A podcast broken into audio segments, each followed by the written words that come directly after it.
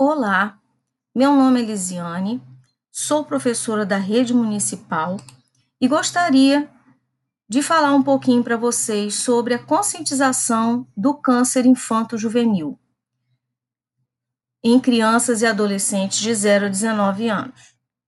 Nós sabemos que essa conscientização ela tem um mês e uma cor específica que é o Setembro Dourado.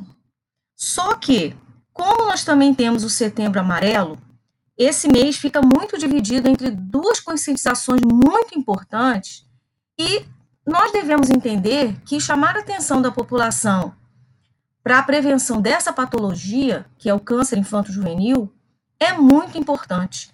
Nós precisamos, como educadores, pais é, e sociedade em geral, nos atentar para essa importância, nos atentar para sintomas sugestivos que podem ocorrer em nossos filhos, em nossos alunos, em crianças e adolescentes que estão ao nosso entorno.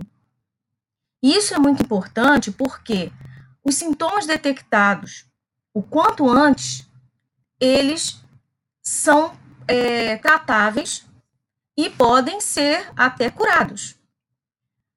Nós sabemos que crianças, elas podem ter alguns sintomas que, claro, na hora da detecção, na hora do diagnóstico, ele não vai ser o câncer. Mas precisamos ficar atentos a certos comportamentos, a certos sintomas que essas crianças podem apresentar, como palidez, dor óssea, hematomas ou sangramentos pelo corpo, caroços ou inchaços, especialmente se eles forem indolores, e não acompanhados de febre ou outros sinais de infecção, perda, perda de peso sem causa aparente, febre, sudorese noturna, tosse persistente, falta de ar, alterações oculares, como por exemplo reflexo branco na pupila, estrabismo recente, perda visual, hematomas ou inchaço ao redor dos olhos, inchaço abdominal, dores de cabeça, é, vômitos, palidez, é, apatia, dores nos membros, inchaços, sem infecção ou trauma. Então, são sintomas que nós precisamos ficar atentos. É, os pais precisam realizar consultas pediátricas com regularidade e com sintomas, então, com mais urgência, para que sejam feitos exames laboratoriais, exames clínicos, para que seja detectado quanto antes algum problema oncológico com essas crianças. É, nós sabemos que os cânceres mais frequentes é, em crianças e adolescentes são a leucemia, os tumores do sistema nervoso central e os linfomas. E o Brasil, como os países desenvolvidos, o câncer apresenta a primeira causa de óbito por doença entre crianças e adolescentes de 0 a 19 anos. Então, precisamos ficar atentos, precisamos comunicar qualquer alteração que nós possamos perceber em nossos alunos, em nossos filhos. E eu falo isso porque o ano passado é, eu perdi uma aluna muito querida que foi detectada com uma leucemia muito agressiva e da data que ela foi, foi diagnosticada até o seu óbito se passaram apenas 40 dias.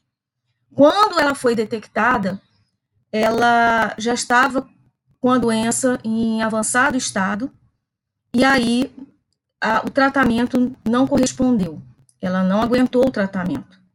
Então precisamos ficar atentos a esses sintomas. E graças a Deus, é, a gente pode é, ficar tranquilos, eu, tanto eu quanto a equipe gestora da escola, que por várias vezes nós chamamos a mãe no ano anterior e falamos com ela sobre determinados sintomas que a filha estava apresentando, como apatia, um cansaço fora do normal, dores no abdômen, ela aparecia com as manchas roxas que nós ficamos sem saber se eram é, manchas normais ou se ela estava apanhando, porque ela não estava fazendo as atividades. Então, a comunicação foi feita, e pelo menos dessa forma nós temos a consciência bem tranquila. Infelizmente, o caso dela não foi detectado a tempo de salvar a sua vida, mas nos deu um alerta muito grande em relação a essa conscientização que nós temos que ter sobre o câncer infanto-juvenil. O setembro dourado não é para ficar apenas no setembro, mas o dourado é para permanecer durante o ano inteiro, porque essas vidas valem ouro para a gente. Essas crianças e adolescentes valem ouro e são o futuro do nosso país. Então, para que eles possam ter mais chances de se curar e viver com qualidade de vida, nós precisamos ficar atentos. Então é isso, o meu recado é esse.